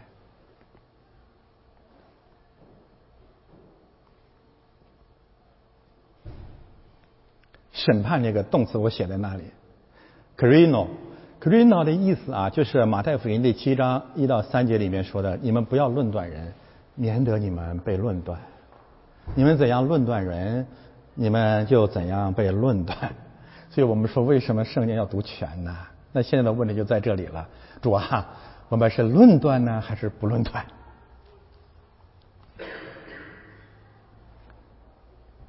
论断不论断都让你给说了。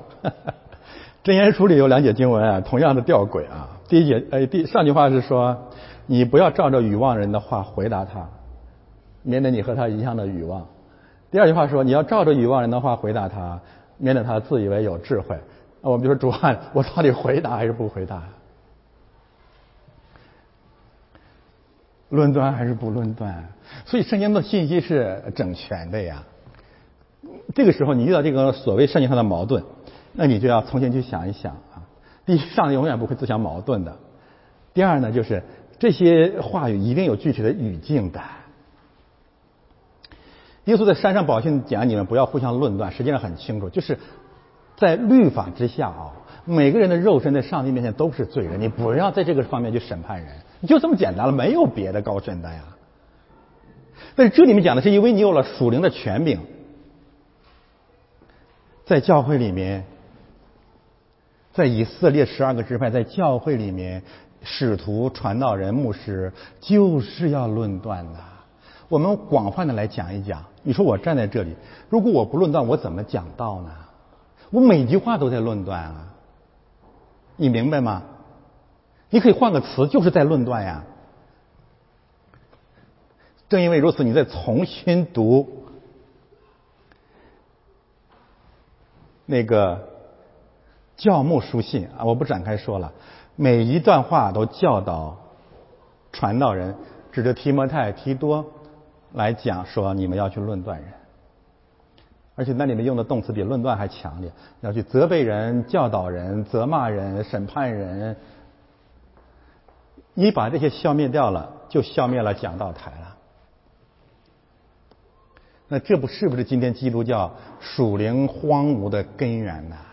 这个牧现在站在讲道台上是是一个佛教徒啊，天天在这里拈花微笑啊！你们给我准备朵花了啊？然后分下去的都是心灵鸡汤，这样的基督教早晚活该灭亡。你的权柄在哪里呢？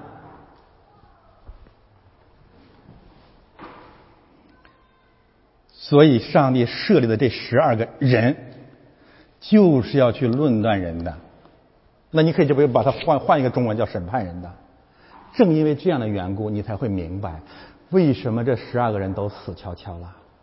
我不该这么讲啊，打着引号，全都死了，而且死的一个比一个悲惨啊！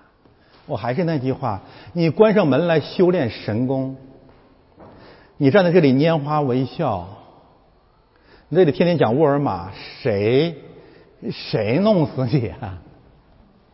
谁搭理你啊？谁在乎你啊？为什么是前两周有人要弄死我呢？我扎到人家了吗？我把人家的祖国人民的偶像给踩碎了吗？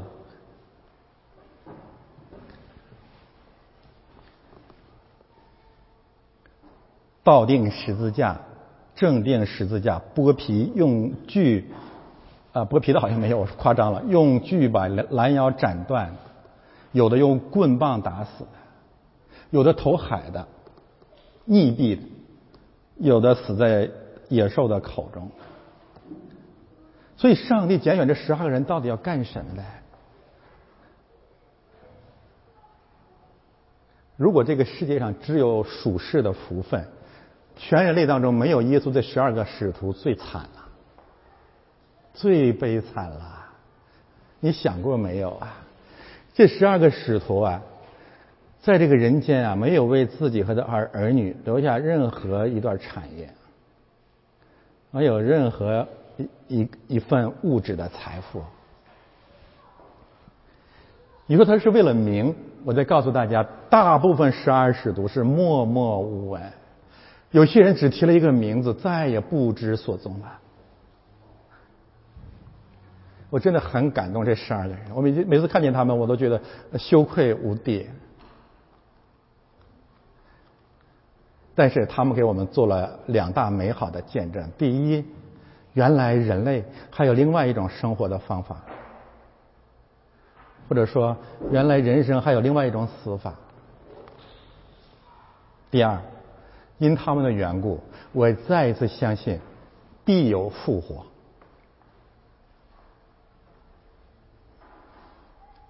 如果没有复活，这十二个人是超级的骗子和疯子和傻子，而且完全不合逻辑。在主耶稣定十字架之前，为了追求神迹，为了追求政治基基督。不断的去追赶这个使徒的人，呃，基督的人，在钉十字架的前后狼狈的逃窜。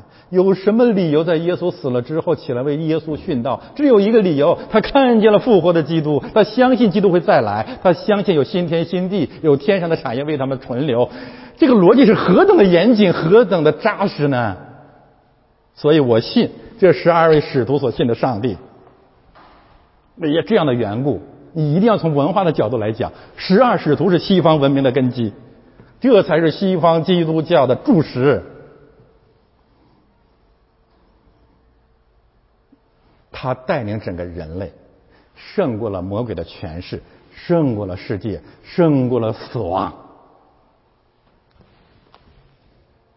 谢谢主赐给十二赐十二个人给我们，什么人？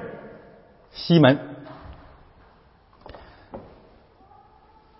雅各、约翰，《使徒行传》四章一到二十节，他们传福音，这三个人去传福音吧。首先就是掌权者把他们抓了。你你有过这经历吗？现在教会有这个经历吗？没有这个经历，你是基督教吗？不是。抓了之后，他们讲了一句很搞笑的话，说这些升斗小民啊，没有文化，也没有知识啊。那怎么讲了这么一番道理？讲的他们哑口无言，然后他们的结论就是一定有耶稣的同在。上帝为什么拣选？开始我们都说了，拣选最愚拙的、最没有文化的、最卑贱的、最软弱的，而且是罪人，来审判那些最高高在上的人呢？哎，这才叫做神迹嘛！他要是兴起这世界上最了不起的人去审判更更了不起，是审判了不起的人或者低于他们的人，这跟基督教没有关系，就是用加利利海的几个渔夫去审判世界和以色列。这些渔夫的代表人物是西门、西面，给他取名叫彼得，还有西比泰的儿子雅各和雅各的兄弟约翰。又给这两个人起名叫半尼奇，就是雷子的意思。我要告诉大家，这里面啊，我有一个领受，就是接下来啊，这十一个人的名字啊，实际上在某种意义上都是耶稣给他们取的新的名字。呃，我举个例子，上面很清楚啊，你像巴多罗麦啊，这不是人的名字啊，巴多罗麦叫巴尔多罗麦，意思就是他是多罗买的儿子。呃，亚勒菲的儿子，还有达泰，达泰的意思相当于我心爱的。我有勇气的儿子，所以我的结论就是：上帝呼召我们出来，从那个呃罪人当中出来，做他的使徒，去教会。首先意味着我们要重生，我们要有一个新的名字。你想到哪里了？创世纪，亚伯拉亚伯兰不要再叫亚伯兰，要叫亚伯拉罕；撒莱要叫撒拉，雅各要叫以色列。这个取一个新的名字，不是表面那么简单。启示录告诉我们，给我们一个新名，记在天上的生命册上的，所以就告诉我们，你开始一个新的人的人生了，受洗了，上帝赐给我们一个全新的生命，全新的生命，全新的使命啊！我再说一遍啊，新名有两个真理：新生命和新使命。我们在这个背景下重新来看彼得这个名字，石头。这个道理我们讲过多次了啊，我只做说结论，不要崇拜彼得，不是磐石，是石头。我要把我的教会建立在这石头上的逻辑，不是建立在彼得的韧性上，就是要用彼得，要用你我这样的烂石头去建立他天国的圣殿。这是神迹，是基督要建。彼得变成了石头，这是教会和巴别塔之间的区别，不再是泥土做的砖，要塔顶通天，而是上帝下来了，用我们这些石头在地上建立教会。彼得的比较容易解释啊，他是门徒当中的大哥 啊，第一位蒙恩的罪人。第二位、第三位，西比泰的儿子雅各和雅各的兄弟约翰，我们讲过这两个人，彼得的同乡打鱼的，又给两个人起名叫半尼奇，就是雷子的意思。这个问题我今天要重新讲啊，传统教会都是这么讲的，你网上所有都是这么讲的，就是。给彼得起名是正面的，就是彼得是教会的磐石，这是天主教圣徒崇拜的根基啊。然后呢，雅各和约翰的起名是负面的，就是提醒雅各和约翰和整个教会说：你们原来的生命是一个可怒之子，是个是是个霹雳火秦明，是个张飞，是李逵，但是现在你们要做成爱的使徒。呃，这个道理我们以前讲过。哦，我也以前不敢越雷池半步。我不否认这个道理啊，那这个道理是这样子的啊，整全的圣经有这样的呃信息，但是呢，我们具体到这个语境当中去啊，我觉得这个解释可能解释反了。首先啊。如果我们觉得上帝呼召我们，呼召使徒给他们一个新的名字，是给他们新生命和新使命的话，那么这个雷子就不是负面的，而是正面的。就是说，雅各和约翰，你要去做雷子。我现在坚持这个观点。那雅各和约翰做雷子是什么意思呀？主耶稣在钉十字架的时候呢，周围有很多人，突然天上打雷了。然后主说：“这雷声是给你们的。”约翰启示录里面谈到了，见到了耶稣，听见众水的声音。旧约圣经有太多的信息告诉我们，耶和华在打雷。耶和华为什么要打雷呢？雷霆万钧啊！因为要把上帝的声音和福音啊宣告给整个的人类。所以，上帝兴起我们，不是让我们做亚当那样的哑巴狗，不是让我们做拈花微笑的行为艺术、属灵表演艺术家。上帝呼召我们，是让我们站在君王和外邦人的面前，大声的疾呼，在旷野里呼告说：“天国近了，你们要悔改。”这是教会，不再是关起门来。我再说了，修炼神功、彼此扒裤衩的那些灾民和邪教，而是打开门来，站在蒙特利尔的中心。说天国近了，你们要悔改。若非雷霆万钧，你根本就不是上帝的使徒。若非他们是雷子，这两个人不会有后来的命运。十二使徒最早被杀害的就是雅各。使徒行传十二章，希律用刀杀了雅各。我但愿那些追求成功神迹的人想一想，这是什么意思啊？上帝你在哪里啊？基督你在哪里啊？我就想起了彭霍菲尔的那句名言，说耶稣呼喊我们是要吩咐我们去死，这真的不是高调啊。所以我们看到了这个，这不是雷子啊，这个要管理，这个家长一定要管教啊。我们容忍孩子们，但是我们要管理孩子们啊。这个雷子雅各谈到了什么呢？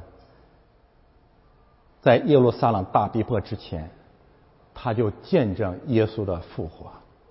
在这种背景之下，希律首先把他杀了。杀了之后呢，希律发现什么？希律发现这些犹太人都很喜欢。然后呢？又去抓彼得，我想得出的结论是什么？他如果不是雷子，是个拈花微笑的爱的使徒，他不可能首先被杀呀。那你说另外一位雷子约翰呢？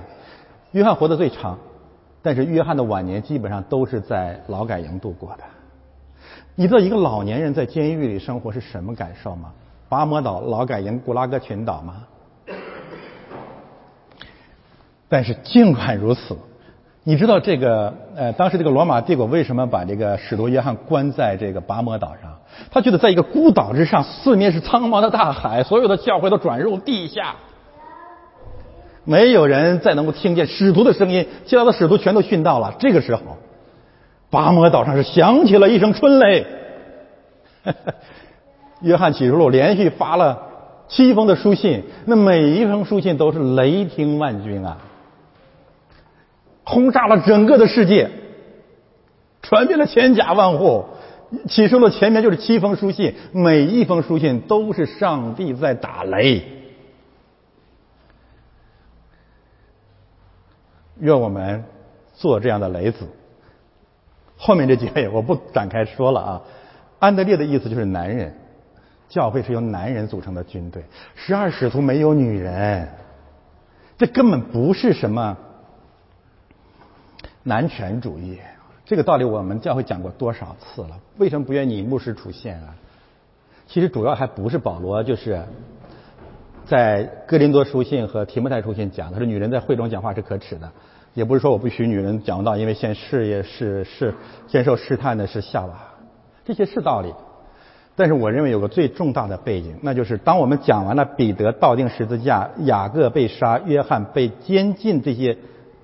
历史的时候呢，就是让我们看到了神呼喊使徒和和牧师啊，你是要站在君王的面前，是要经历死亡和监狱的。上帝怎么忍心让他的女儿去经历这些呢？你你你现在那个女人那颗勇敢，我我说的不客气，话你就嘚瑟呀。你知道哪里是安全的？你在牧师面前怎么折腾，没人管你的。但那不是传道人呐，男人。菲利是农呃呃呃牧牧羊人，巴多罗买农农农民的儿子，马太是税吏，多马双胞胎选选了一个，另外一个扔下了，亚拉菲的儿子雅各以色列，达太心爱的心爱的儿子。我再说一遍，教会是由男人组成的，新的男人大丈夫，这是耶和华的军队，与民数记的那些真理是一脉相承的。还有一位。教会又分歧了，奋锐党人的西门。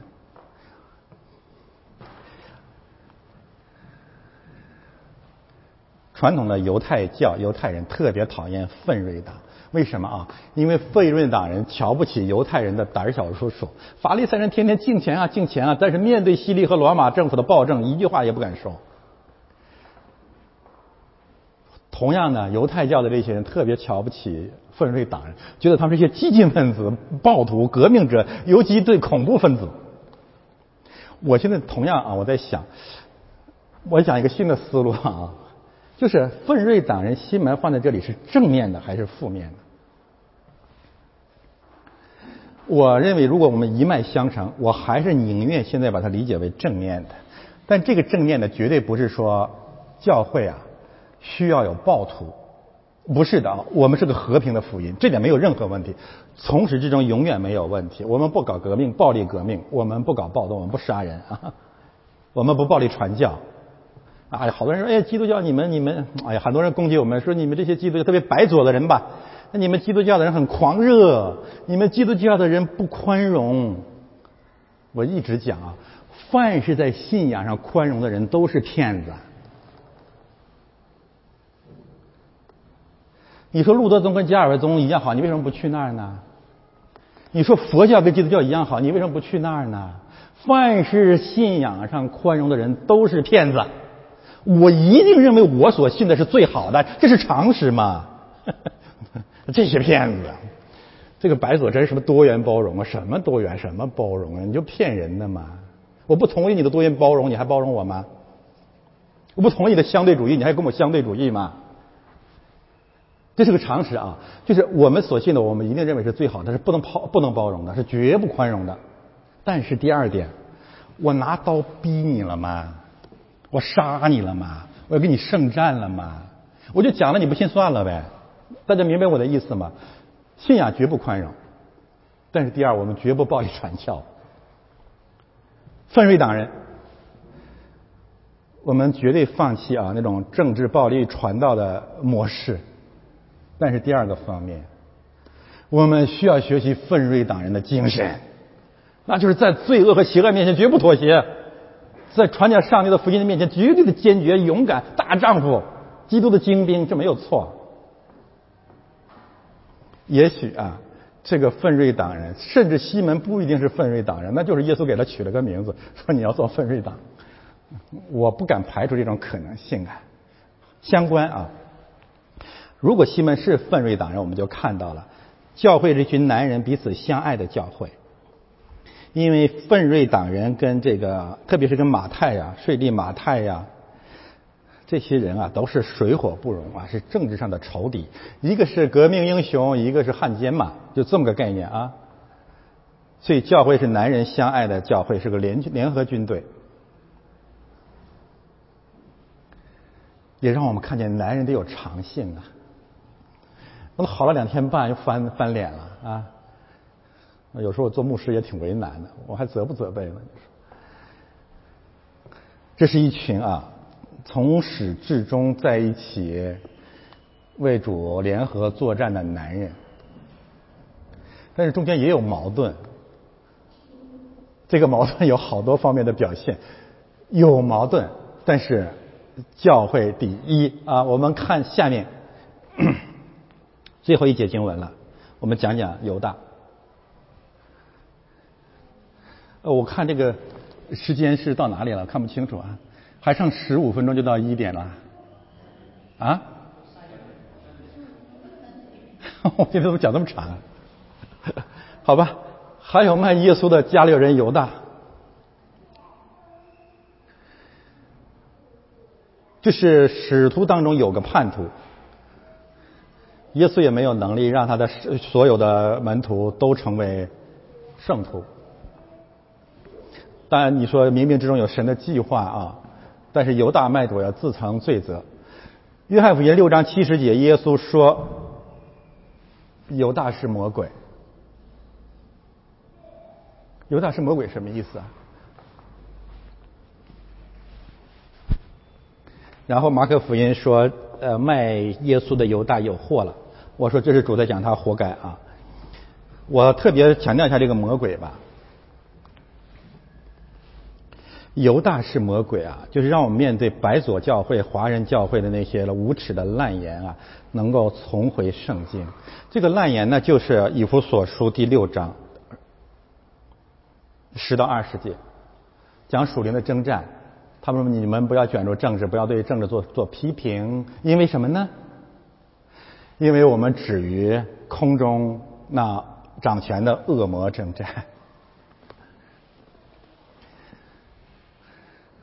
我们看见很多白左的知识分子是这么讲的，中国的黄左的知识分子也是这么讲的，宣道会灵恩堂的呃什么恩典堂的牧师们摇着脑袋也是这么讲的。呃，不要不要不要搞政治批评，基督教我们不管这些。我想给他们看一个画面啊，就是。街上正正在发生强奸呢，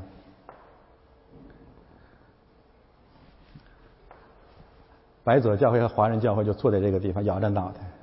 我们止于空中属灵的掌权者征战。再往前走，发现被强奸是他女儿，刀就拿出来了啊！什么叫我们止于空中掌权的恶魔征战呀？犹大是魔鬼，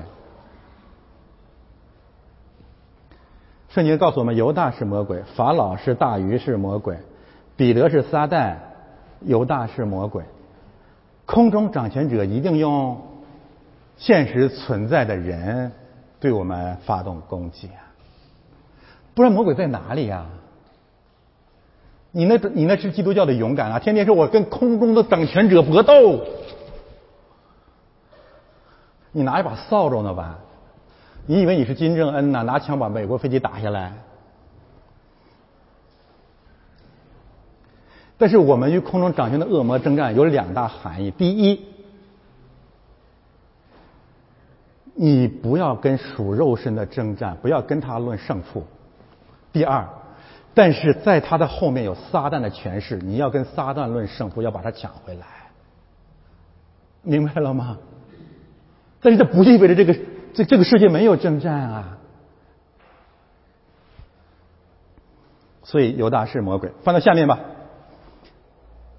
什么叫犹大卖耶稣？卖那个词在那里，就是把人罪人把罪人交到罪人手里，那叫卖。谁把谁卖给谁？然后呢？卖耶稣的第一个原因是邪恶。什么邪恶？就是罪人本主义的邪恶。魔鬼的差异，了解人是什么？人都是吃人的，人都是恶人，都是坏人。所以，只要你把一个人的缺点、一个人的肉身，真实的还是伪造的，放在罪人的面前，一定把它吃光。所有的新闻事件和热点事件，都是魔鬼的宴席、妖精的宴席，都是罪人吃人的宴席，毫无公义和正义而言。所以主才说嘛，人子要被交给人，这说的很清楚，被交给人。然后呢，呃，大卫有一句话说：“我宁愿被交到神的手里，不愿意交给人的手里，因为神有怜悯。”所以卖人，呃呃，犹大卖耶稣就是把耶稣交给人。你只要交给人，你就必死无疑呀。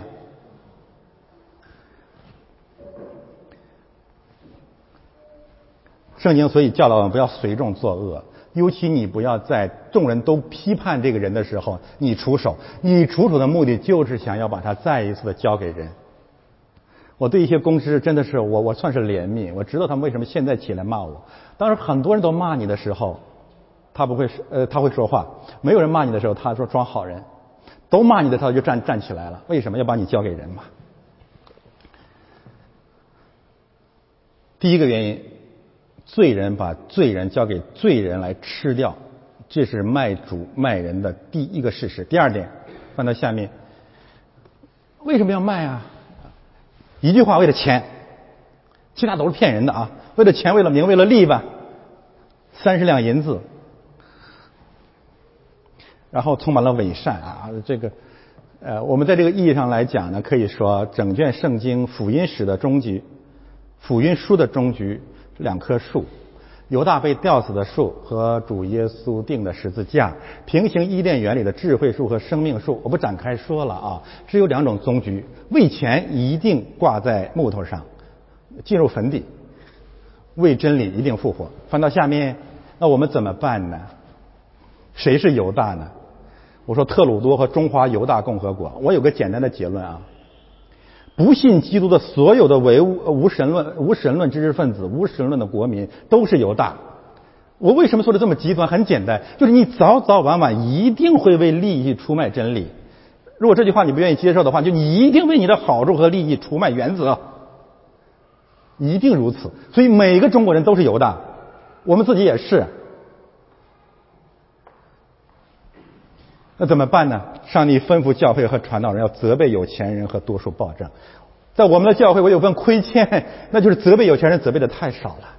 提摩太前书第六章、雅各书第五章，对外邦有钱人、对这个以色列有钱人都要大大的责备。责备不是因为嫉妒，是因为怜悯。为什么呢？因为有钱人很难进天国。上帝又使用钱财会试探有钱人。这里面还有一些经文告诉我们说，开始的有有钱人来来教会，听一段时间就不敢来了。哎呀，说白了就是钱的事儿。你讲政治信息了吗？我讲政治信息，他也心里也同意。那为什么不敢来呢？因为我在国内有企业嘛。那怎么说呢？马可福音这里面讲的很清楚，有钱财人的人进天国是何等的难啊！骆驼嘛，有钱财的人呢有两大问题，呃，进不了天国。第一，你自我膨胀，不用你谦卑也没用啊，他就使你膨胀，就觉得你跟别人不一样，你有权利起来教导牧师吗？第二个原因是什么呀？焦虑嘛，思虑嘛。所以马太福音告诉我们说，有钱财的人进天国真的难啊，因为你开始听到还行，听着听着就被今生的思虑和钱财的捆绑给夺去了，最后。我们教导人，永远不要把人交给罪人。我们自己永远不要做这种事儿。所以我给我为什么原因就在这里了。没有一个艺人啊，呃，都都是邪教徒。基督之外的每一个人类都是邪教徒，这就是我的结论啊！愿意挨打。所以我给我自己设立的原则就是，都被都大家都骂的人，我绝对不骂。我不随众作恶，哪怕他罪大恶极。最后，最后吧，那我们怎么办呢？我们效法十二使徒。我们在这个世界里面，把钱财和一切看的当呃合乎中道，但是把耶稣基督看为至宝，因为使徒和先知才是我们的根基。我们去祷告，天父感谢你啊！今天召集你的儿女来建造你的教会，愿你的旨意得到满足。奉我主耶稣基督的圣名。